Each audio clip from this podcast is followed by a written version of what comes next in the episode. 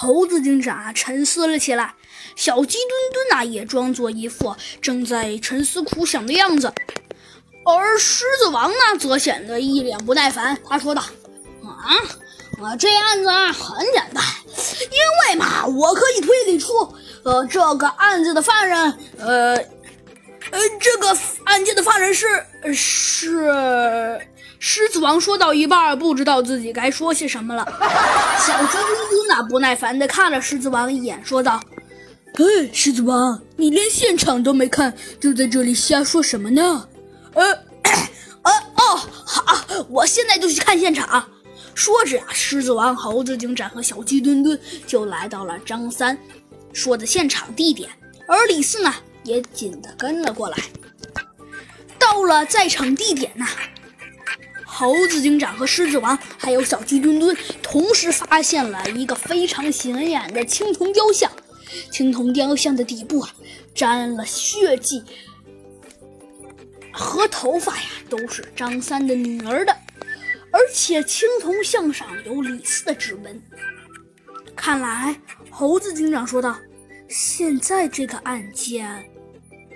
可狮子王不等猴子警长说些什么，他也不知道猴子警长要说些什么。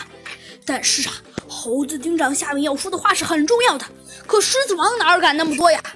他刚要开口，李四啊又抢在了他的前面，说道：“呃，指纹，呃，指纹可能是我前几天在张三家呃做客的时候留下的。”猴子警长这时被狮子王打断了话。便也不想再说些什么，继续沉思了起来。嗯，这样可以说明李四和张三还有一些交情，还能互相往来，这个案件更加麻烦了。可狮子王啊，已经脱口而出，他说道：“哇塞，哎，小飞机和猴子警长，那你们俩纯属就是徒有虚名啊！”你看，这案子明摆着呢，就是这样的。说着呀，狮子王自以为自己非常得意的说道：“案件很简单，我告诉你，我这么完美的狮子王，已经 已经判判判定出来了。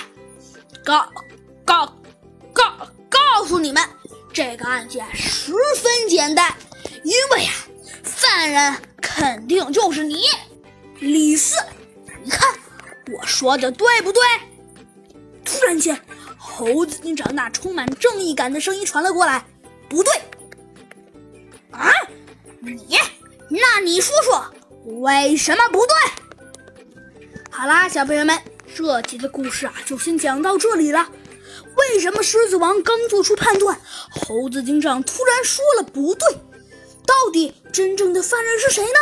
而且，要是抓住犯人，又是为什么呢？好，那下集我再告诉你。好啦，小朋友们，这集的故事啊就到此结束了。那我们下集再见吧，拜拜。